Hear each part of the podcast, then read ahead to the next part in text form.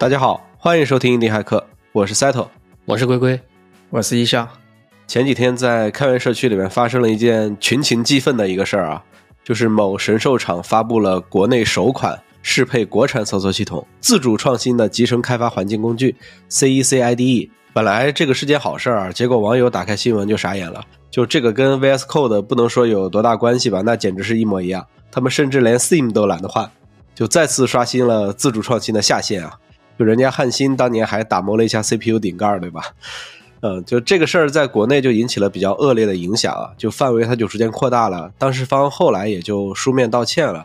那我觉得知错认错这一点还是值得肯定的。那我们今天的目标也不是说揪着这个东西不放啊，我们今天还是想聊一下比较中国特色的一个话题，就为什么总是别人一开源我们就领先？抛开宣传手法不谈啊，就开源对我们到底意味着什么？如果你对本期节目的话题也有自己的看法，欢迎在评论区下方给我们留言互动。好的，那开始我们本期的节目吧。那我们先回到 IDE 这件事儿吧。自主创新这个说法肯定是不对的呀，就这点我们就不讨论了。那为什么已经有 VS Code 了，我们还要搞一个连皮都不换的 IDE？我们到底图啥？我我最早知道这个事儿还不是新闻啊，我最早知道知道这个事儿就是在 VS Code 的 issues 里面啊，有个人建了个 issue 在 VS Code 那边。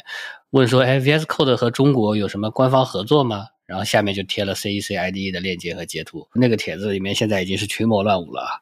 说真的，我刚看到的时候都觉得见怪不怪啊，就是这种事儿不是第一次啊，也不会是最后一次。其实前几年就有那个什么红星浏览器，不知道大家还记不记得？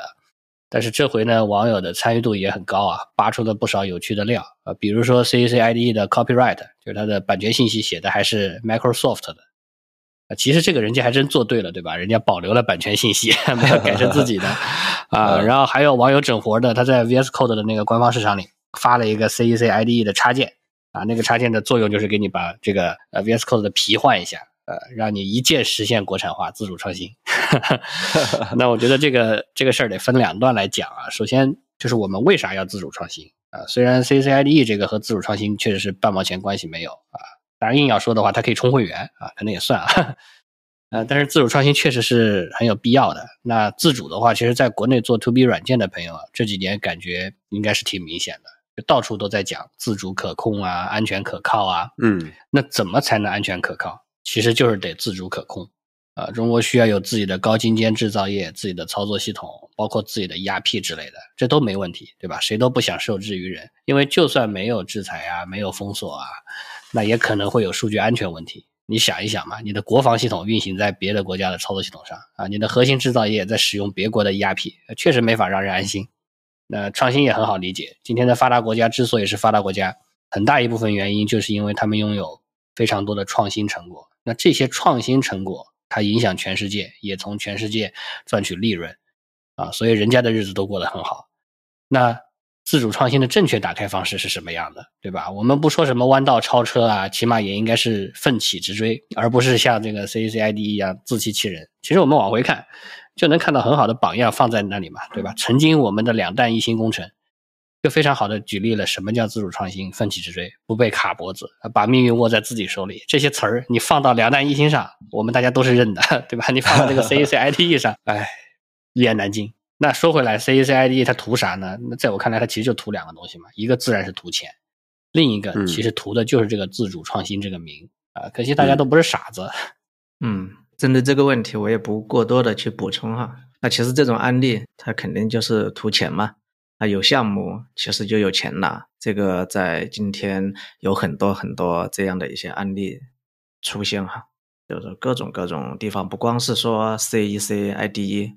这一个案例，对，所以说从我的角度来看，那就是在骗钱为主嘛，对吧？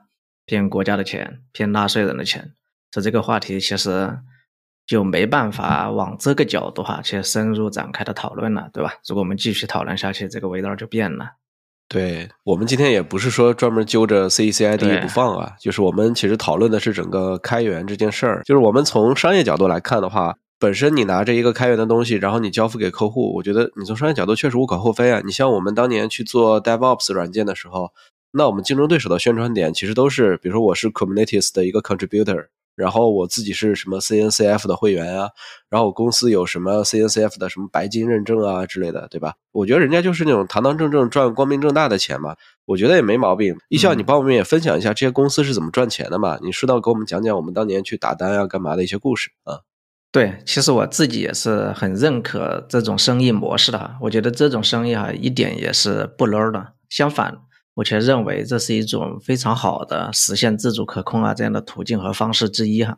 比如在国内，今天其实有很多公司都在做刚才提到的 DevOps 啊，或者说是 PaaS 平台这样的一些偏基础设施的产品啊。几个大的云厂商我们就不提了嘛，对吧？大家都很了解，我相信。那除了大的云厂商以外，其实还有很多很多小的一些创业公司，有像什么林雀云、d o Cloud、博云、朱齿鱼等等等等的，还有很多很多非常多大大小小的这个赛道，反正也是挺卷的吧，非常非常的卷。曾经也是在这个赛道里面卷了多年。DevOps 这一类偏这种研发运维的工具平台啊。他们今天其实主要都是构建在像刚才提到的 K8s，就是 Kubernetes 这样的一个容器平台之上嘛，对吧？嗯，那毕竟今天主要就是因为 K8s 它成为了这个领域的一个主流嘛。那我们都知道 K8s 是 Google 主导开源的项目嘛。那因为 K8s 这样的平台，它是扮演了一个特别底层。又特别基础这样的一个角色，其实它根本就不是面向最终的那个用户去使用的，所以当任何一个团队你拿到了一个 K8s 过后。基本上都会它对它进行包装一层，基于它的 API 啊，做一个真正的最终能够去面向用户更加友好啊体验，或者说更好这样的一个产品出来。比如就是像提到的什么 DevOps 啊、Pass 平台啊，面向开发者的这样的一些开发者的平台。对，其实有很多很多的公司，只要你人数稍微多一点的公司，几乎都会有这样的一个。运维啊，或者开发这样的一个平台的存在，不管是你自己去封装的，还是说去对外面去采购的，或者说还是直接使用云厂商的，几乎都存在着这样的一个角色吧。对我介绍这个背景，其实核心就是想表达的哈，就是今天像国内的存在的这样的一些商业公司，它和 K8s 这样的开源项目之间就是这样的一种合作关系。对，就是说这些公司大多数时候做的事情是在帮 K8s。跑完那个离用户最近的最后一公里的事情，对，因为其实有很多很多的开源项目，虽然说干了很多很多核心的或者说很硬核的一些事情，但是最终交互到用户手中的时候，最在最后始终存在着就是差那个最后一公里这样的一个情况。对，所以说其实今天有很多很多的创业公司啊或者创业团队一些产品，其实都是在解决最后一公里这个问题。所以，当你做了这样的一个产品，并且还是 to B 的时候，对吧？我们并且是把它构建在 K8s 这样的核心之上的时候，那你在提供产品啊服务给到企业客户的时候，其实你也需要去证明自己的技术能力嘛。那就像刚才我们前面提到的，你可能证明自己的技术能力是在宣传稿里面去写一个自主创新，或者说我自主研发等等，写一个这样的。啊，相反，这一帮公司可能更多的他们去证明自己技术能力的方式，而是去强调自己对底层的 K8s 这样的一个掌控的能力啊，或者说自己对它的可控的一个能力。所以这个时候，很多公司都会采用去攻陷 K8s 的开源代码，对吧？去对开源项目做出自己的一份力量的去去贡献。那也可以去努力去成为像 CNCF 这样组织的一个成员。那这些身份或者说这些标志哈，它其实就是一种很好的能够证明你有这个能力。对，虽然是谈不上是自主创新，但是你其实是有这个能力去可控这样的一件事情。那你提供了这样的一个平台给到我，在它出问题的时候，你是有能力去解决的。所以说，我觉得这其实是一个非常非常好的一种证明自己的方式哈。那作为程序员的话，我们可能对这些东西可能确实是不太在意的。就从程序员个体的角度来说，也对这种商业的模式可能不以为然。对，但是我们在做企业服务的时候，其实这种模式还是很有用的。你做了一个产品或者说是服务，当你打包了开源项目 K8s，然后进行这样的营销啊、售卖，其实大家也是大大方方的都去表明嘛，对吧？我是基于 K8s 的。那这一点，我觉得其实是真的是无可厚厚非的。那你赚钱赚的也是非常的合理合法嘛？嗯，是的。对，嗯，当然，现在就是国际形势也比较严峻啊。你看，高端制造上面，就老美对我们封锁也比较严重啊。现在在开源社区上面暂时还没有动作啊。不过，其实 GitHub 在俄乌战争的时候也封锁过俄罗斯相关公司的账号。就这个自主可控这件事儿，确实我觉得还是有一些现实中的意义的。竞争嘛，什么黑手都有可能。就当前我们国家对这方面还是挺鼓励的。比如说，很多央国企其实现在都只采购那种自主可控的软件了。如果当前没有就是满足他的，他们甚至都可以自己去起炉灶自己干啊。就是这个，其实在国家的扶持力度还是挺大的。嗯，对，其实这个在我们之前的工作经历里还是接触了挺多的啊。我们之前也都普遍认为说，这对国内的软件公司是个利好，是个机会。因为说大实话的话，就是。你现在的这个我们自己的软件拿 硬实力去公平和别人竞争，还真赢不了哈。对，对，所以包括像 C C I D E 背后的公司，其实你去看它的这个去企查查查的话，你可以看到它曾经从国有资本融到八个亿啊，这也很能体现出来国家对这方面的扶持力度。那现在有政策倾斜啊，还有真金白银扶持，给了你机会啊，是应该抓一抓啊。只不过你要去抓的话，你还是得有这个能力。不然的话，你就说哎，你看到机会只想套个皮偷个鸡，那就那就难看了。对，呃，最近华为不是新手机嘛？其实大家都在讨论国产芯片的突破啊，这个部分我不熟啊，我就不说了。我还是说说软件的部分吧，因为很多央国企都会用 SAP 的 ERP 啊，像中石化呀、中石油啊、中国电信啊、海尔，呃，海尔以前也是我们的客户，都在用 SAP ERP。那这几年其实都在响应软件国产化的号召，要么采购国产软件，要么干脆就自己干。中石油的昆仑 ERP 一八年就开始搞了啊，增长非常大，投入也很大。去年好像是试点单轨运行成功了。什么叫单轨运行？就是它单独跑它自己的 ERP 啊，因为在这个东西成熟之前，它会双轨运行，就是 SAP 的 ERP 和它自己的 ERP 一起跑，免得跑错了。去年好像是单轨运行成功了。然后我之前也参与过某个公司。名字我就不说了，要做自己的营销系统啊，来替换掉 SAP 的这个项目。那找了很多供应商，还有他自己的三产公司，硬件、平台、业务软件三管齐下，预算好像得有上几十个亿吧，我记不太清了。反正决心非常非常大，呃，但过程和结果就都一言难尽啊。最近不知道怎么样了，反正半年多前啊，应该还没验收，做了得有三年多了吧。呃，从我参与的体验来看呢，我就是觉得说有决心，但能力不到。呃，然后呢，就带着决心大干快上，缺少沉淀，结果就是事倍功半，进展缓慢。呃，进做出一些错误的决策，然后把很多的资源投入进去，啊，结果做出来就反正离我想象的要差挺多的。嗯，呃，实际上 SAP ERP 它不仅仅是一套软件，啊，它更是一种企业管理经营模式和理念。嗯，当年海尔上 SAP ERP 的时候啊，就是它上一个软件啊，我记得啊差不多就上了两年，大家可以想象一下。嗯啊，而且是为了上这个 SAP，对海尔的组织架构和业务流程做了很大的改造去适配。你想一下这个事儿啊，不是软件去适应企业，而是让企业去适应软件。你是不是也大概能感觉到这是一个多么复杂啊，多么重量级的事情？这不是搞一堆研发对着超功能就能完成的。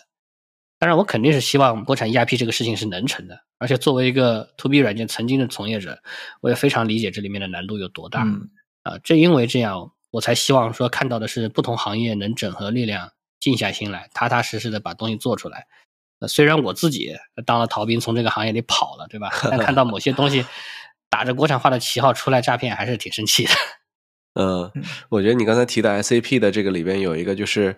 企业去适应 SAP 嘛，不是 SAP 去适应企业。我觉得这个是我们中国做 To B 软件里面，我觉得非常难的一件事儿。因为除了 SAP 有这样的号召力，别的 To B 软件，你的各种各样的管理软件，你进到企业里面去之后，第一件事就是你的软件要适应企业。这个时候你就有大量的改造。对，所以说中国，我觉得说实话还是缺少管理理念，缺少理念，因为理念是先于软件先行的。嗯好的，那我们继续吧。就是就对于信创跟自主可控这个事儿，就是我们看到，就是这些央企，因为它实力比较雄厚嘛，有钱嘛，对吧？然后自己也有自己的嫡系的软件公司，就刚才哥哥介绍的三产公司嘛，对吧？就他们可以自己干啊。但是有很多软件服务商来说，我本身就是做软件的，我不是干业务的，对吧？那自主可控，我用开源的有没有问题？就换个问题来说，我用开源的算不算是我自主可控啊？嗯，自主。可能一开始算不上，但可控我觉得是完全算得上的。就只要你有能力去掌握它，对吧？并且确实掌握了，就算可控。比如说你需要去修改它的一个呃很关键的特性，你能改得了，对吧？你需要去增加一些你自己要用的东西，你能增加得了。当它出现问题的时候啊，你可以去修复得了它啊，不用借助别人的力量。那我觉得这个就算是可控啊。但如果你没有能力去掌握它，对吧？只有一些小的修修补补能力，比如说去给它换个皮啊，那就不能算。这个问题的本质还是在于我们自己的能力上面啊，就像地球属于全人类一样，其实今天的信息世界就建立在开源代码之上，开源代码也是全人类的财富。呃，今天其实 GitHub 上最主流的 MIT 啊、阿帕奇协议也都在践行这一点。嗯，那一旦你做到可控了啊，你自己真的是对这个东西有掌控力，其实你就可以在以后做到自主。那比如说你今天 fork 了 VS Code。然后你理解它的一切，经过五年迭代，啊，这个你 fork 的 VS Code 里面百分之九十以上的代码都已经被重写过了。你要说它是自主的，我也完全同意，对吧？啊，所以这事儿我觉得没有捷径啊，只有具备对应的能力，才能真正的做到自主可控啊。同时，我们也不用觉得说要自主可控就要避开所有的开源代码，全部从头干起。这些全人类的财富其实都是我们每个人都可以去使用、去学习的东西。你想想，今天的信息世界没有开源，它能够这么发达吗？肯定是做不到的。嗯。嗯，我也发表一下我的看法。我的看法是，其实我是不会把自主和可控这种两个词给分开的去讨论的。嗯，那我觉得在讨论自主可控以前，哈，我们必须得弄清楚，那我们提的自主可控究竟要可控什么东西，做到一个什么样的程度？我觉得把这件事情今天定义清楚过后，其实也才更方便。像我们国家可能有很多的单位啊、企业啊。去做这样的一些软件采购的决策的时候，才可以更加清楚嘛。因为今天其实我们都老在一些材料上面只看到什么自主创新、自主可控，但是对这些东西没有一个明确的定义，很多时候执行层面就会乱套，就可能会出现像 C E C I D 这样的一些情况出现。对，所以当我们回到开源软件这个点上的时候，其实自主可控，我觉得你至少就是要做到在特殊的时刻，软件的运行和服务不能够被中断。能够有办法永远的这样的运行下去，并且能够支撑业务的发展，我觉得这是一个最低的门槛儿哈，就是自主可控的最低门槛。那这个特殊的时刻，其实就包括，比如像国家之间的战争，这个可能就是一个最大最大的一个特殊的时刻了。对，那也就是说，当战争爆发的时候。那你的整个数字服务不会因为开源软件被限制、被制裁而出现中断这样的情况，就导致你的整个数字服务或者业务的中断。那比如说像俄乌战争，那 F 五这家公司就撤销了在俄罗斯的整个的销售，可能包括售后啊、支持啊这些全在里面。对，还停止了俄罗斯对 NGX 的贡献。对，其实通过这件事情来看哈，那比如说 F 五撤销了对俄罗斯的支持过后，那也就表示。俄罗斯之前采购的 F 五的所有的设备，因为 F 五是一个网络相关的设备，那采购的 F 五这家公司的那些网络的设备和软件，那可能在接下去的时间里面都无法得到正常的运维支持了，因为这些都是商业设备和软件。那我相信，对于俄罗斯的这些企业或者说政府单位来说，那他们不可能对这些设备有足够的掌控的那个能力的，里面肯定有很多，就像今天的 Oracle 数据库也是一样的，你买售后服务都超级超级的贵嘛，是一个道理。嗯，对，所以当这个时候出了问题，你是真的没办法去解决。所以我比较认同一个观点，比如你对开源软件的在运维层面的自主可控，比研发过程的自主可控要更重要一点。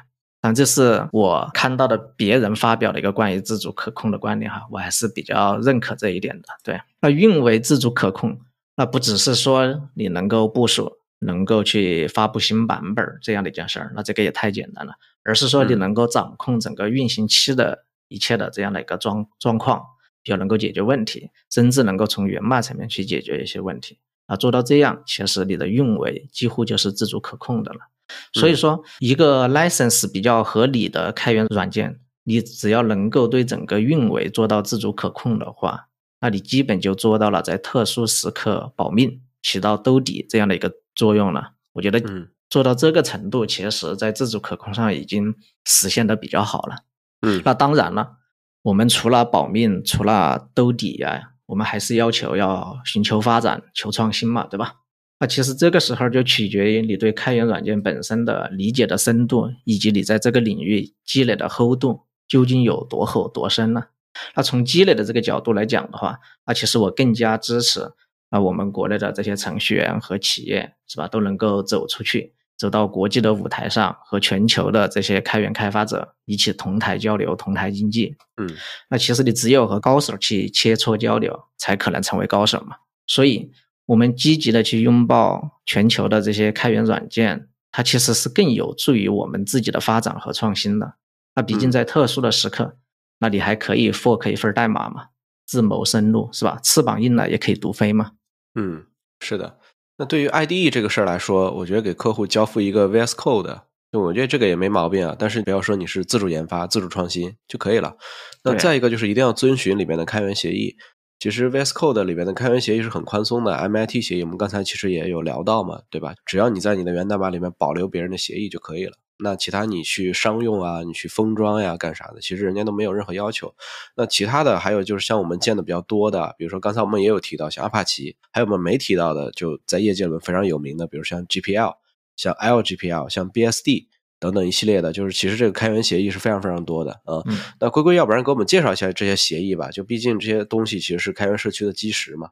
好的，那我就给大家讲讲啊。其实 VS Code 它采用的不能说是很宽松。可以说是最宽松的 MIT 协议了啊！简单来说，就是你几乎可以拿 VS Code 的代码来做任何事情啊。所以你要说回去，CACIDE 他做的事儿犯法了吗？侵权了吗？啊，不严格的讲，其实没有啊。虽然他是他没有把那个 MIT 的那个许可证重新放出来啊，啊，但是从商业角度上讲，我对 VS Code 进行包装和再分发，增加一些特性啊，哪怕不增加任何特性就进行销售，也没有任何问题。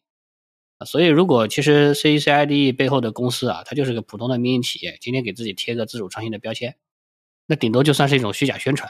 嗯呃，但是但是让人觉得可惜的是什么呢？就是从股权结构上看啊，其实它是个国企，甚至还从国有资本融资过八个亿，那这个性质就不太一样了，对吧？这是在拿纳税人钱，拿自己的国家开玩笑。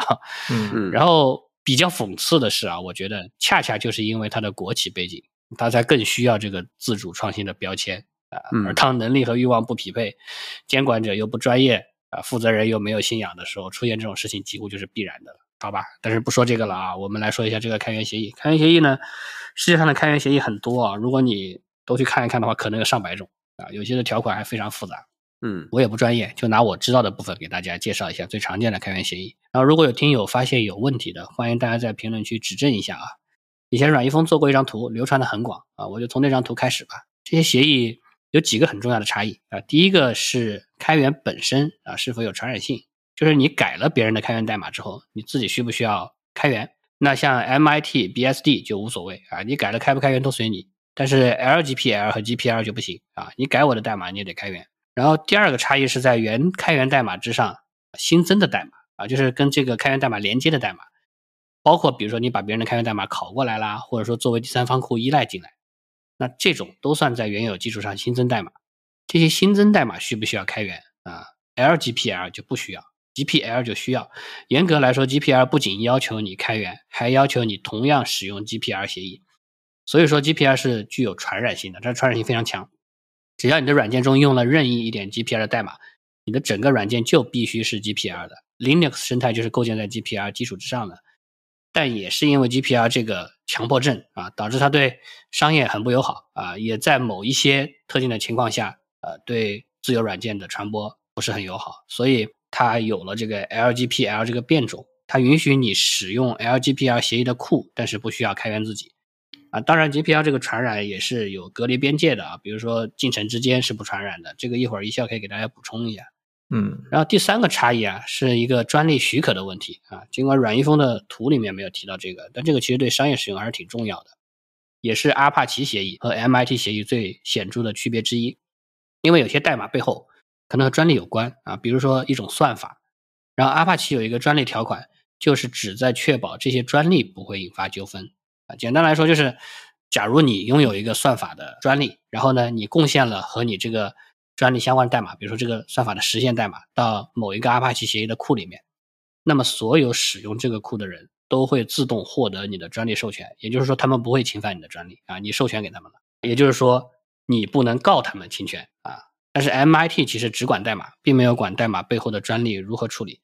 说实话，因为 MIT 的它那个有一个优点啊，也是有一个算是一个问题吧，就是它的那个协议文本非常非常短，啊，就导致里面有很多模棱两可的。部分，它描述的没有很清楚。所以说呢，如果你用了某个 MIT 协议的代码库，然后这个代码实现涉及了一个专利，你是有可能被告侵权的啊。所以如果你开发的软件涉及到专利，其实优先考虑阿帕奇协议可能会是个更好的选择。这个是从使用者的角度看啊，那从贡献者的角度看，我应该选什么协议呢？啊，有一个一句话判断的版本啊，你们随便搞吧，我不在乎啊，我只想写我的代码，那你就选 MIT 协议。然后呢，如果你想保留你的专利啊，但你允许他们随便用，那你就选阿帕奇。那如果你是开源万岁，开源永存，对吧？所有闭源和商用都是邪教啊，那你就选 GPR 就对了。刚刚还提到 BSD 啊，其实 BSD 和 MIT 很像啊，自由度都非常高。不过 BSD 以前它有一条广告条款啊，就是你宣传你这个软件的时候，必须得带上你使用的 BSD 开源库的作者啊。但这条限制在实操的时候有很很多问题啊，后来好像也被取消掉了。说到这个，我还想说一个，就是 GitHub 上存在大量没有协议的库啊，就是它这个 repo 里面没有那个 license file 啊，这些库绝大多数都是作者压根什么都没想，他就是没选任何协议啊。但其实没协议啊。不代表就可以随便用哈，你可能感觉说没协议那就是不保护嘛，实际上这是反过来的，没协议的情况下的限制反而是最严格的，因为没协议就意味着这个代码库默认受到版权保护，啊，任何人都不能复制、分发、修改这个代码库，包括给这个代码库贡献代码。呃，当然，由于 GitHub 本身是有用户协议的，所以只要你把代码上传到了 GitHub 的 Public Repo，就算你没选任何开源协议，别人其实也能够任意查看和下载你的代码。所以，如果你想要别人使用和贡献你的代码，你记得还是要选一个协议啊。然后，如果你看到了一个没有协议的代码库，你就不要用它，哈 哈它有可能是有问题的。当然，还有一种情况，比如说你就是想秀一下你的代码写的有多牛逼啊，你不想让任何人用啊，那你是可以不选任何协议的啊，就是用无协议的方式。对，那你说到这儿哈，在 GitHub 上其实有好几个 rapper 吧，在我见过的哈，它其实就在里边。就是秀一下自己的代码有多牛逼，然后里面 license 里面他自己定义一个 license，上面写一句话：这个代码不能用于任何用途，你只可以看一看就好了。有很有好有好几个 rapper 就是这样，我见过。对我相信 GitHub 的有很多这样的场馆。我这儿稍微补充一下，比如像刚才龟龟提到的 GPL 哈，有一句话是什么“开源永存”，对吧？“开源万岁”。所有的闭源和商用都是邪教，来，那我们就选 GPL 就对了。呃，其实说到邪教这件事儿，现在反倒过来哈，因为 GPL 这件事情其实是被那种像自由软件基金会嘛，Free Software Foundation，就这个软件这个自由软件的这条路，其实在一路发展上感觉才更像邪教，就是他们特别讨厌商用这件事儿。所以说，当你在整个开源软件的世界里面，只要哪儿好像有一个可以被商用的漏洞，这个组织就想去把它给填上，他们就变得感觉更走上了一条邪路的这样的一个道路哈。比如像那个 Linux 选的是 GPL，对吧？那其实他选 GPL 刚开始的初衷可能确实就是为了开真正的开源，让所有的人都能够参与贡献，对吧？更更多的就是保持这样的一个很纯粹的一个初心，倒没有说去考虑很多的那种对商业啊这种各方面的限制。但是在后面的发展路上，其实也出现了很多关于这种商业上的一些纠纷问题。Linus 其实也在社群里面呢，或者说也发表过很多的看法和意见，就是说调到他其实对这些事情没有那么多的兴趣去关心这些事儿。他其实也不太想去掺和这些纠纷啊，这些东西。他其实本身只是想做一个很纯粹的开源软件，对。所以说，相反，其实现在的 FSF 这个组织其实是挺过头的，特别是在把 GPL 的协议往后面的推。因为我们都知道，因为 GPL 的传染性特别强嘛，因为你只要依赖了它的代码过后。大概率你自己的代码都会被传染上，那传染了过后，其实就说你自己的代码也要符合 GPL 的协议进行开源了。这些，所以这是一个对商业企业来说几乎是一个很难忍受的一件事儿。所以说，这也导致了中国很多的企业，其实反正我也不开源，对吧？你也不知道，我就是用了你的 GPL 协议，不遵守你，你可能也不知道，你也很难查得出来，除非是因为某个时候有一个什么什么样的漏洞导致泄露了，大家才发现哦，你不遵守协议。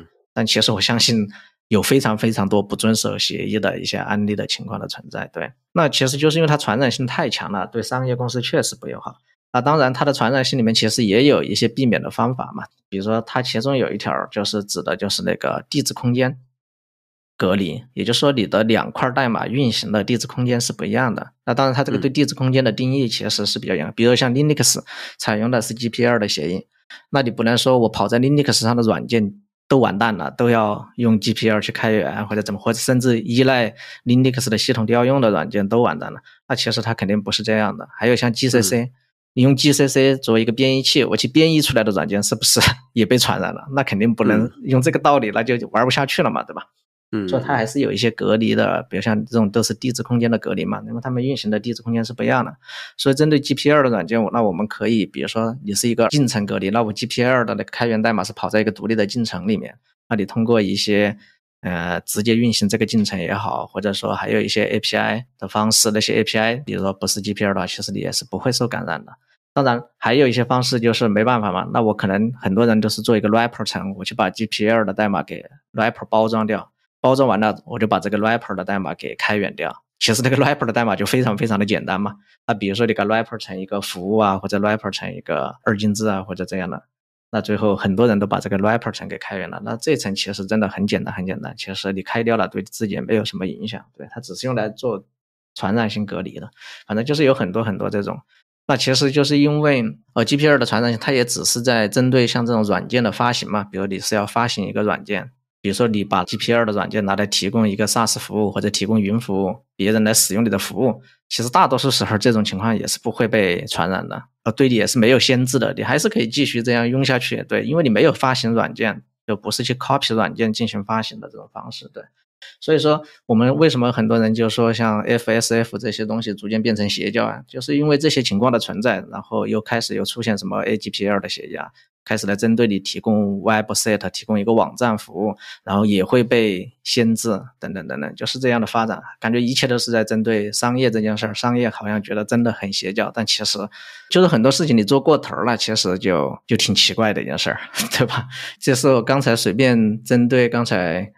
龟龟的分享里面稍微补充一点我自己的一些观点和看法吧，当然还是欢迎大家在评论区里面和我们留言去讨论。我再补充一下另外一个关于开源协议的一个案例哈，比如最近大家都知道，像 HashCorp 这家公司修改了开源协议这样的一回事儿。那其实 HashCorp 这家公司真的在开源界是非常非常出名的一家商业公司了。其实今天哈还有非常非常多优秀的一些开源软件。他们其实背后可能都是有一家商业公司主导的，比如像除了 K8s 这种，对吧？它可能是由 Google，但 Google 可能它没有那么靠这件事情暂时去赚钱呐之类的。那其实 HashiCorp 家他们有非常非常多优秀的开源软件，比如像有 Terraform 啊等等等等。对，那这些商业公司哈会看到他们的开源软件被很多其他的商业公司进行包装销售，并且是合规合法的。但是呢，这些商业公司可能从来就不给这些开源公司去做出什么贡献，就像那种吸血鬼一样吧。所以这种多多少少看上去就有那么一点不合理了。虽然说他们是合规合法的，所以就有了 HashCorp 这家公司去修改开源协议这样一回事儿。也就是说，他们家的开源项目的 license 就是从某一个时间节点开始都全部更新为了一个叫 BSL 的协议，BSL 就是 Business Source License。对，就是明显就是 business 带商业性质的了。对，但是呢，他们家肯定也会去让什么 API 呀、SDK 呀这些项目能够直接被集成的这样的一些开源项目，那肯定还是保留之前的宽松协议。嗯，那 BSL 这样的一个协议，它其实主要就是在限制商业使用。对，其实对于 HashiCorp 这样的一家商业公司来说，它要去限制它的开源软件的商业使用，从道理上讲，它是无可厚非的一件事儿。对，但是如果我们非得要去用那种 FSF，就是那种自由软件去讲，你怎么都讲不过去。对，HashiCorp 在这里限制的哈，主要就是拿他们家的这些开源软件进行那种重新分发销售这样的一种行为。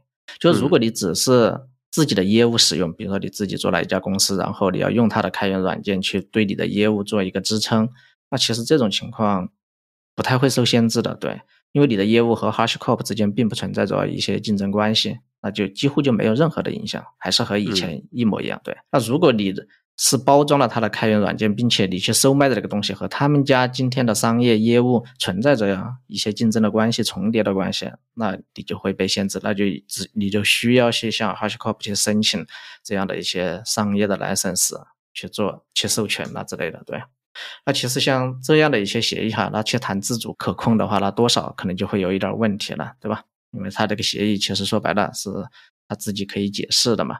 我们如果用了这样的一些软件的话，那我能想到的一种可能的方案，那我们只能可能是基于修改协议之前的代码进行 fork 了，那可能就自谋出路了，就很嗯很难继续搞下去了。后面对，那我们刚才提说，因为 GPL 的这个传染性啊，现在有很多人在反对嘛，就是它其实是反商业的，但其实也因为它反商业，在过去的三十年时间里面，其实把 Linux 社区给构建起来了嘛，对吧？对就是也是因为它的传染性，其实它是两面的嘛。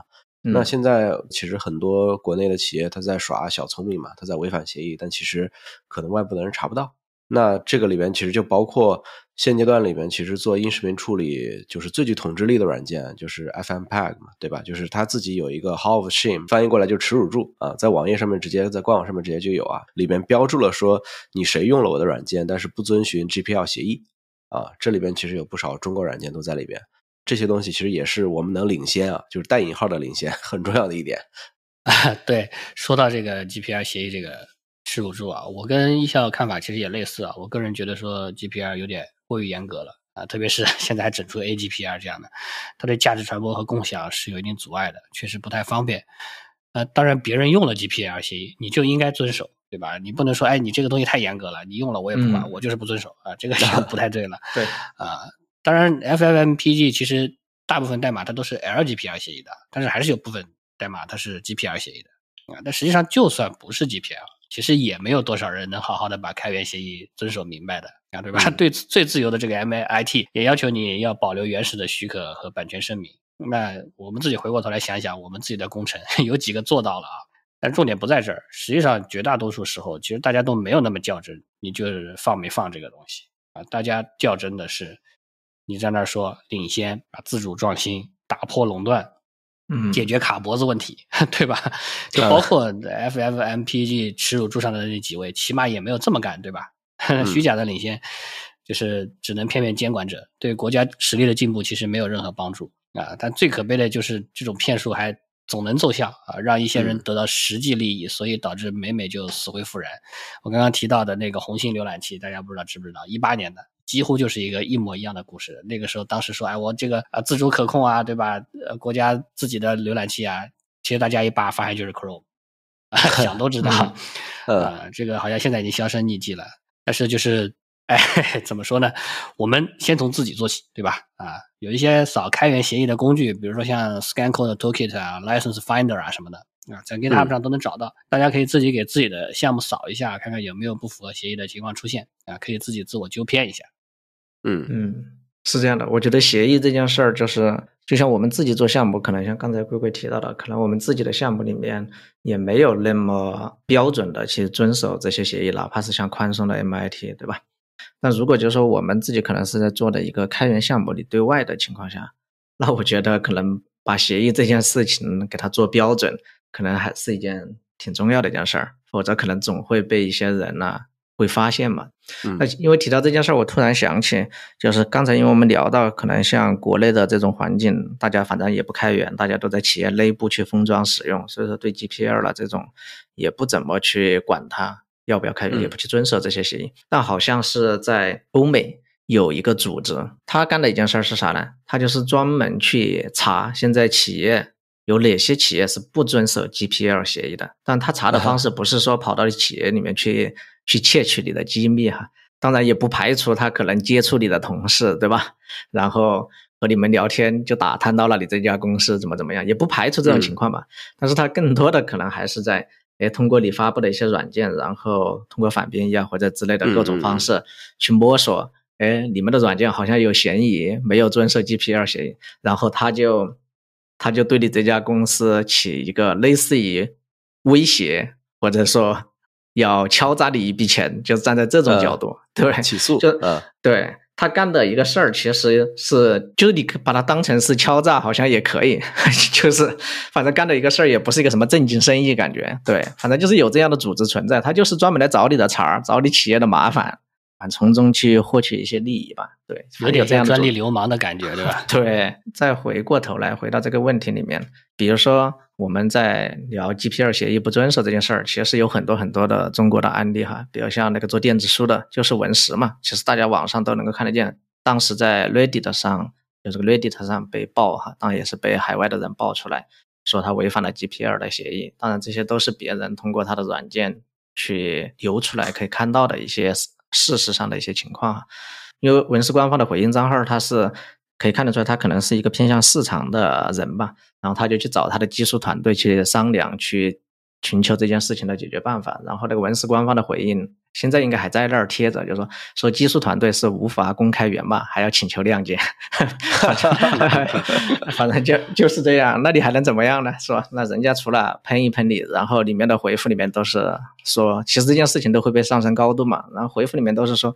这就是为什么我们不喜欢中国软件的原因啊，反正就上升到国家层面了嘛，对吧？嗯嗯，对，所以说一看这种就是，算是你可能这家公司作为一家做电子书的公司，你自己把钱赚了，怎么怎么样的，但是可能你在国际的整个平台上面，大家可能骂你也没啥用，那大家只能最后把这件事情都上升到了一个国家的高度上，这也确实是对我们是一件影响很大的事情。从长远来看的话，对吧？那当然，其实也有好的一面嘛。那毕竟中国都已经有第一个违反 G P R 案例的侵权案被判了嘛，也判就是侵权且申诉成功了嘛，对吧？这个大家一搜哈，新闻是很多很多的。对，这里就不提这个新闻了。对，然后也被对方虽然说只被罚了几十万，但是至少也标志着中国在开源协议这样的一个案件上好像申诉了。对，这也算是一个标志性的事件吧，对吧？也算是能够看到一点希望。那也许在某一天嘛，我们所有的人和企业都能够更加去遵守这些开源协议和准则，真正的我们能够去融入到国际的这个大环境中。那我相信真正的遥遥领先，那还是需要得到国际环境的认可嘛，对吧？不能就说就是像在 Reddit 论坛上，大家都觉得中国软件不行，我们根本不相信中国软件，那这样还怎么遥遥领先，对吧？我们确实还是需要站在国际的舞台上。和全球的开发者一较高下嘛，才能看得出来是否真的领先嘛。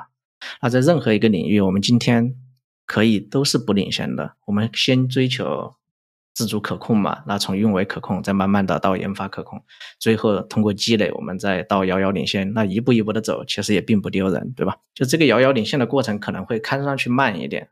但你不能固步自封，我们去脱离这样的一些国际交流的环境，然后挖空心思的去赚钱，赚国家的钱，赚人民的钱，对吧？甚至是骗，对吧？对，嗯，这个就很恶劣了嘛，对吧？对。我们刚才讲说，像 GPL 协议，刚才说有专利流氓，人家去找 GPL 协议里边的，比如说你发布的软件里边附带了 GPL 软件，然后怎么怎么样。其实，在国内也有很多这样的。现在最常见的，比如说你在一个海报上面，你用了一个方正字体。对吧？嗯，律师函很快就过来了，对吧？也是。还有就是像那个视觉中国，视觉中国的商业模式就是，我在视觉中国上面买了很多版权的图片，然后你只要在任何一个地方，比如说你在微信公众号，或者说你在小红书里边，或者你在任何一个地方，你贴了跟我相关的这个图片，那你的律师函可能很快就收到了。其实这种的话，它不能算是。专利流氓就是，其实我觉得最核心的问题还在于说，我们中国现在自己对于专利这方面，当然现在有人在抓了嘛，对吧？但是我们自己在使用者这方面上，其实对这方面的你自己没有这样的意识。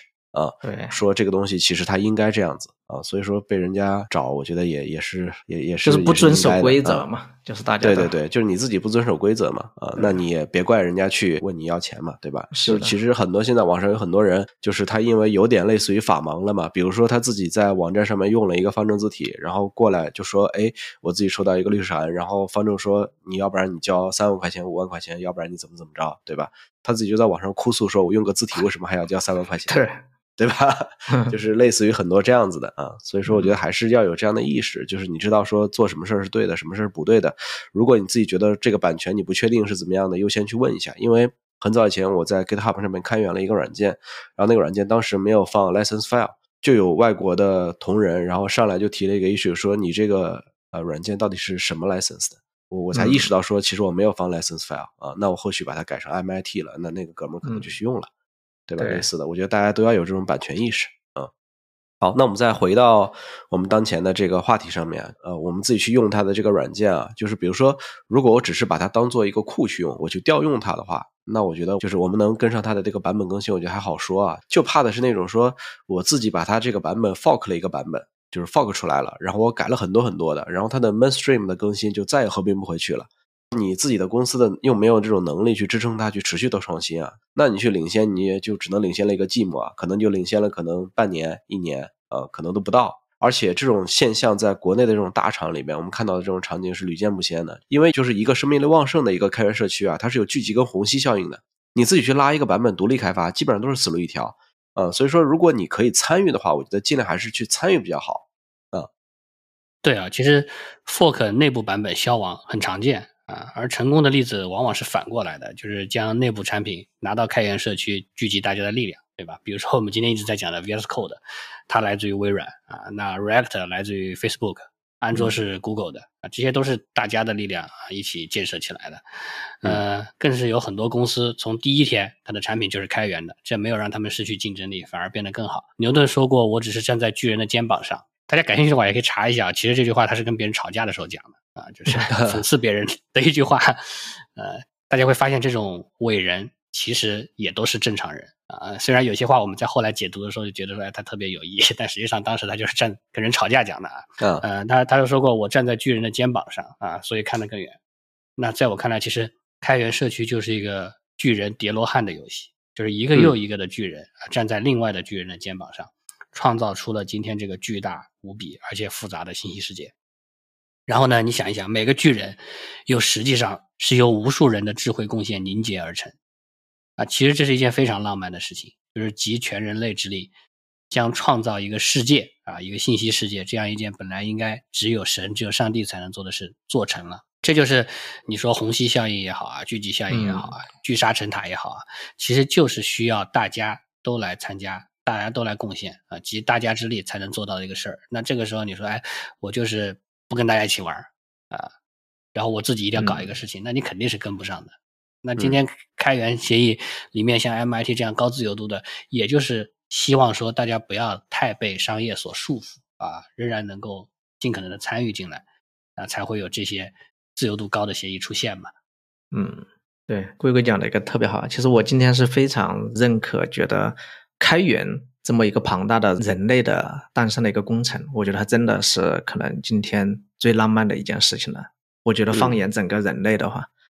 真的，其实我今天想不到还有什么事情是像开源这样的一个工程，这样的一个集所有的人的力量，大家并且是无私的在里面去奉献、去贡献自己的智慧，从而形成了很多很多非常优秀的开源软件。我觉得这件事情真的是非常非常的一个浪漫的事情。对，那回过头来哈，就不管是前面提到的 FM Peg，还是提到的像电子书厂商的案例。那我们可能有很多时候不能真正遥遥领先的，可能很多时候都在这种基础性的一些软件领域，对吧？包括什么安卓呀这些，我们其实有很多的企业赚了很多很多的钱，他们也拥有很多比较顶尖的人才，但我认为我们非常去缺乏这种国际协作。我们有很多的，比如对开源软件进行魔改的公司和案例嘛，啊，非常非常的多。我自己也参与过很多那种比较知名的开源软件的魔改，比如像 Docker 啦、NGX。当然，NGX 主要是因为社区不太开放，不太接收贡献。对，但是我们自己也魔改了挺多。对我刚才说的这些哈，只是我自己亲自动手可能魔改过的一些开源软件。那我身边知道的魔改开源软件的真的是太多了，不管是从数据库到中间件，还是从编译器到 Linux，几乎都在被魔改。那其实最后哈，我想说的一个现象是啥呢？所有的这些魔改的。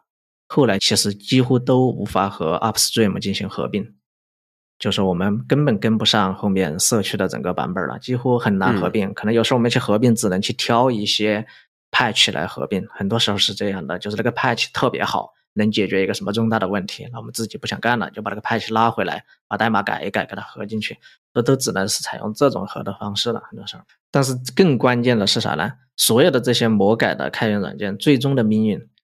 几乎就没有一个是真正遥遥领先的，至少我是没有看到有遥遥领先的这样魔改的软件出现的。对，因为魔改像和 Upstream 去脱轨啊，和社区的协作脱轨了，甚至我们可能就是和整个国际交流脱轨了，它最终失去了。其实更大的一个点就是失去了一个很大的一个生态，这是一件最恐怖的一个事情了。那比如开头我们提到了 Kubernetes 这个开源项目。他曾经在阿里的内部啊，也有自己的一些玩法。他在最终也还是回到了 Kubernetes 标准的玩法上嘛。因为你不回来的话，你的整个云平台其实会遇到很大的障碍，比如阿里云，对吧？你上面的整个玩法你不遵循这一套标准的话，那对用户来说是一件特别痛苦的一件事情。所以说，只有回到了标准的玩法上，才能和整个比如说 Kubernetes 的这个开源生态保持了一致，你也才能被认可、被接受的度，其实反而变得更高了。对。